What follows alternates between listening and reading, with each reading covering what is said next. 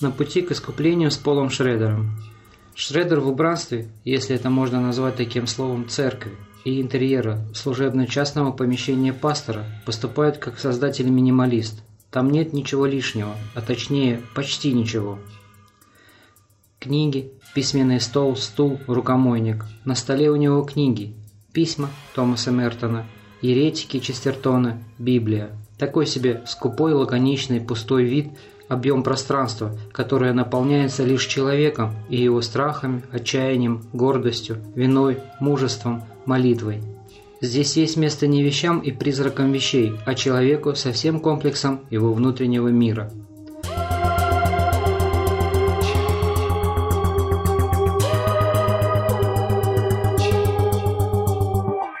Здравствуйте! В эфире самый серьезный подкаст о кино cinebus.org и я, Яр Забраский. И говорим мы о последнем на сегодня фильме американского режиссера Пола Шредера «First Reformed». С чего начинается фильм? Фильм начинается с того, что пастор Толлер начинает вести дневник. А кто обычно ведет дневник? Тот, кому нужна помощь. Не всем, конечно, но это так, я настаиваю. Дневник – это своего рода домашний психолог, собеседник, который ничего не унесет на сторону, выслушает и поможет. Можно и чуть шире и громче. Дневник – это своеобразная молитва, тем более, что пастор Толлер часто говорит и думает и молится о молитве. А дальше? Дальше мы видим тонкую рефлексирующую фигуру пастора в исполнении Итана Хоука. Его помощник сообщает, что в мужском туалете течь, которую пытался самостоятельно устранить пастор. Не вышло. И к этому человеку обращается его прихожанка, беременная, с просьбой помочь ее мужу, зеленому активисту, гринписовцу. А какое имя у прихожанки? Мария. Человек не в состоянии исправить течь в туалете, а у него просят помощи Мария-прихожанка. И о чем она просит? Помочь мужу разобраться в сложной жизненной ситуации, выйти из тупика. Конечно, не каждый может справиться с сантехническими проблемами, но все же, это важная деталь – Пол Шредер показывает нашего протагониста совсем не героем, волею случая, вышних сил или по собственной воле, ставший пастором, то есть лицом, отвечающим не только за свою жизнь, но и за жизни и чаяния тех, кто составляет его приход.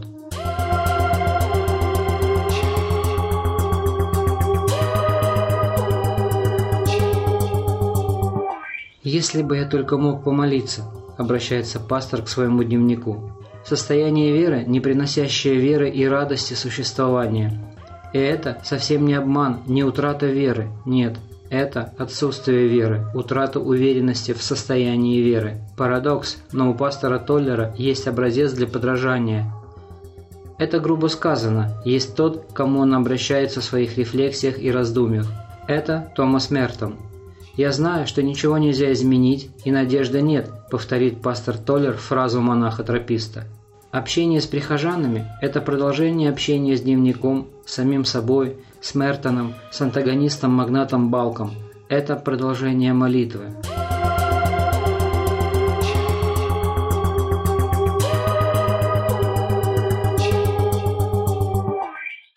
Итак, что мы имеем? Фигуру пастора. Наше знакомство с ним происходит в тот момент, когда он пытается пережить смерть своего сына – он не в лучшей форме, как сказали бы тренера и промоутеры боксерских поединков, но он должен каждый день держать удар. Каждый день пастор вступает в битву. И вот он знакомится с прихожанкой по имени Мария, у которой есть муж-эколог Майкл. Именно ему нужна помощь, подсказывает нам Пол Шредер, готовя нам, своим зрителям, маленькую и большую уловку. Потом мы узнаем, кому на самом деле нужна помощь. Что угнетает гринписовца Майкла? Не то же ли, что и преподобного пастора? У активиста скоро родится ребенок от Марии, но этот мир, по мнению активиста, подписал себе смертный приговор. Мы переступили черту, когда природа регенерировала свои ресурсы. Неправильно вводить в этот обреченный мир новую жизнь, считает гринписовец. У пастора другая трагедия. Он, бывший капеллан, потерял в Ираке своего единственного сына, куда, возможно, он сам и привел его. Мне кажется, что не смерть сына в Ираке по прошествии многих месяцев и лет беспокоит отца и пастора Толлера, а ответственность, которую он возложил на себя, когда благословил сына стать солдатом. Эта же ответственность перед новой жизнью, которая появилась в чреве Марии, беспокоит активиста Майкла больше всего, а не последствия индустриальной и прочих материальных революций. Но и это тоже. Мир так быстро меняется – одна из первых фраз активиста Майкла, мужа прихожанки по имени Мария. Это тревожное знание, осознание в эпоху девальвации веры в научно-технический прогресс и революцию – Революция произошла и происходит только в сегменте комфорта и пластической медицины. Майкла беспокоит необратимые экологические последствия. Страх потерять Землю, ее природу. Является ли он, страх, возмездием за утрату веры в Бога? Или это опять всего лишь декартовские трюки сознания, высокоразвитого сознания, которому свойственно еще переживать и по поводу собственной высокой развитости? А вообще, Тема экологической катастрофы – отличная ширма, за которой можно спрятать экзистенциальные онтологические проблемы человека, опустить как в воду телеологические концы существования и интимно говорить о них и пытаться их решить. И я думаю, что Пол Шредер это прекрасно понимает и пытается донести в своем киноопусе. Уровень личного персонального разочарования и отчаяния важнее уровня индивидуального страха за коллективное уничтожение экоресурсов.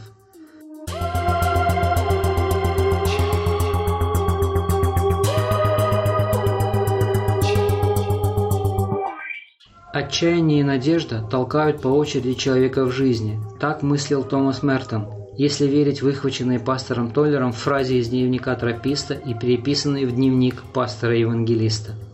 Какой сегодня вопрос важнее? Кто я, свою или проживаю жизнь? И что мне делать со всем навалившимся на меня дерьмом?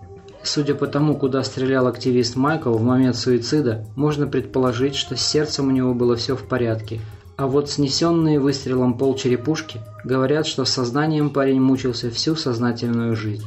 К ответственности и принятию жизни такой, какая она есть, вот скрытый посыл режиссера или то, что я должен вынести как зритель. Где-то пастор произносит очень важные слова. «Это не та церковь, которая позвала меня». То есть я не давал обета нести ту тяжесть, которую не в состоянии вынести. Говорит он это другому пастору, старшему в церковной иерархии, другой современной реформаторской церкви. И, может быть, в таком случае Толлер ведет речь о внутрицерковных ересях. Времена меняются, нужна другая церковь и нужны другие отцы, новой, изменившейся пастве. Возможно, что и эта проблема стояла на повестке сценариста Пола Шредера, но за номером два. Все же первой проблемой была и остается персональная ответственность и мужество быть по Паулю Тилиху, несмотря на все ужасы современной цивилизации. Диктатуры, экокатастрофы, войны, разочарование в цивилизации, диджитализация и прочее, прочее.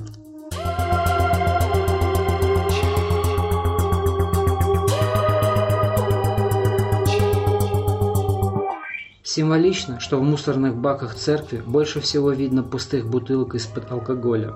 Это итог работы мысли и души, это результат бессонных ночей, проведенных в молитвах. И не спорьте, Церковь больше не в состоянии быть тем, чем она была на протяжении всех начальных, средних и новых веков. После Мартина Лютера, Дюрера, Джеймса Уайта, Руссо и Гитлера она превратилась лишь в место уединения, в место, где можно преклонить колени. Она утратила функции посредника между небом и землей. Церковь становится такой настолько, насколько посетитель, прихожанин, человек приносит в себе чаяние в храм – Теперь храм находится внутри человека, а церковь, помещение – это всего лишь объекты туристических посещений.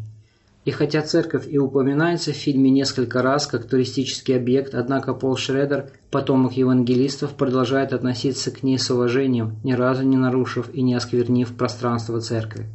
Оба раза, когда прихожанка Мария приходит к пастору Толлеру, эти встречи происходят на территории служебной пристройки, там, где пастор отдыхает, принимает пищу и так далее, то есть на частной земной территории. И именно там происходит их полет, когда женщина Мария впервые приходит к пастору, и там же, во второй свой визит, она спасает его от суицида.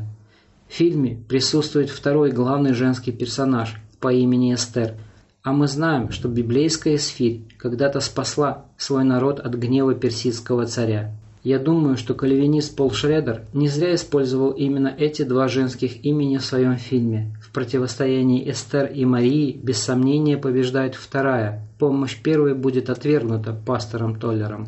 То, что было хорошо для ветхозаветных времен, заступничество перед Богом, услуги посредников, теперь расценивается как зло или недоразумение прошлого. Ибо в новое время только сам человек со своим предназначением через духовную борьбу сомнений, поражений и возрождений приближается к полноте бытия. Поэтому новозаветная Мария оказывается той самой женщиной, которая будет рядом с пастором. И возвращаясь к церкви, к зданию и сущности одновременно, скажу, что священные стены самой церкви спокойно пропустили и пропускают внутрь и выносят индустриального магната Балка, ставшего для пастора главным антагонистом, и который, по мнению пастора, в ответе за умерщвляемую природу.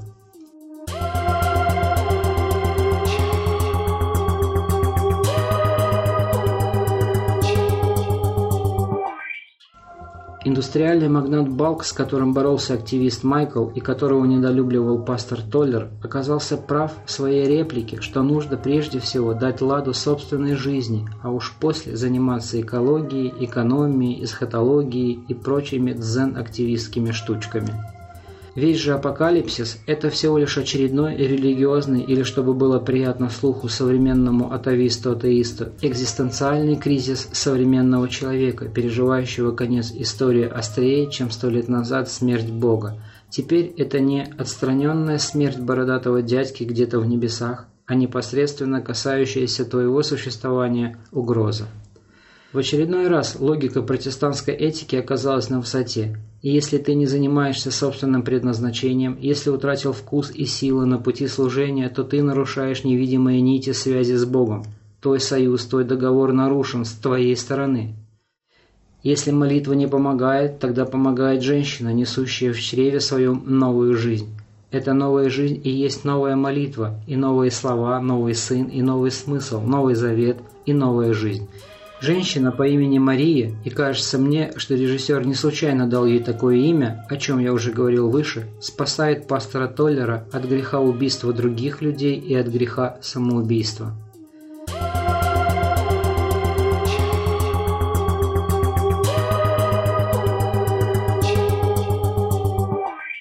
Все построения сюжета говорили о том, что пастор Толлер не воспользуется ни поясом смертника, начиненного взрывчаткой, не желтой густой гелью, предназначенной для прочистки унитазов, которую он хотел выпить. Физическая гибель пастора нарушила бы всю логику фильма и его смысл. Физическая смерть в данном раскладе духовных исканий и метаний слишком простой и неправильный выход из драматической ситуации. Это было бы большим проигрышем и ошибкой не только человека, но и профессионального сценариста и режиссера Пола Шредера – не зря же во французском прокате фильм получил название, которое можно перевести так «На пути к искуплению». Женщина вначале пришла к пастору с просьбой о помощи, а в конце фильма пастор выжил с помощью женщины по имени Мария, с ее любовью. Спасибо, что дослушали до конца. Подписывайтесь на cinebus.org, впереди много интересного. Еще услышимся.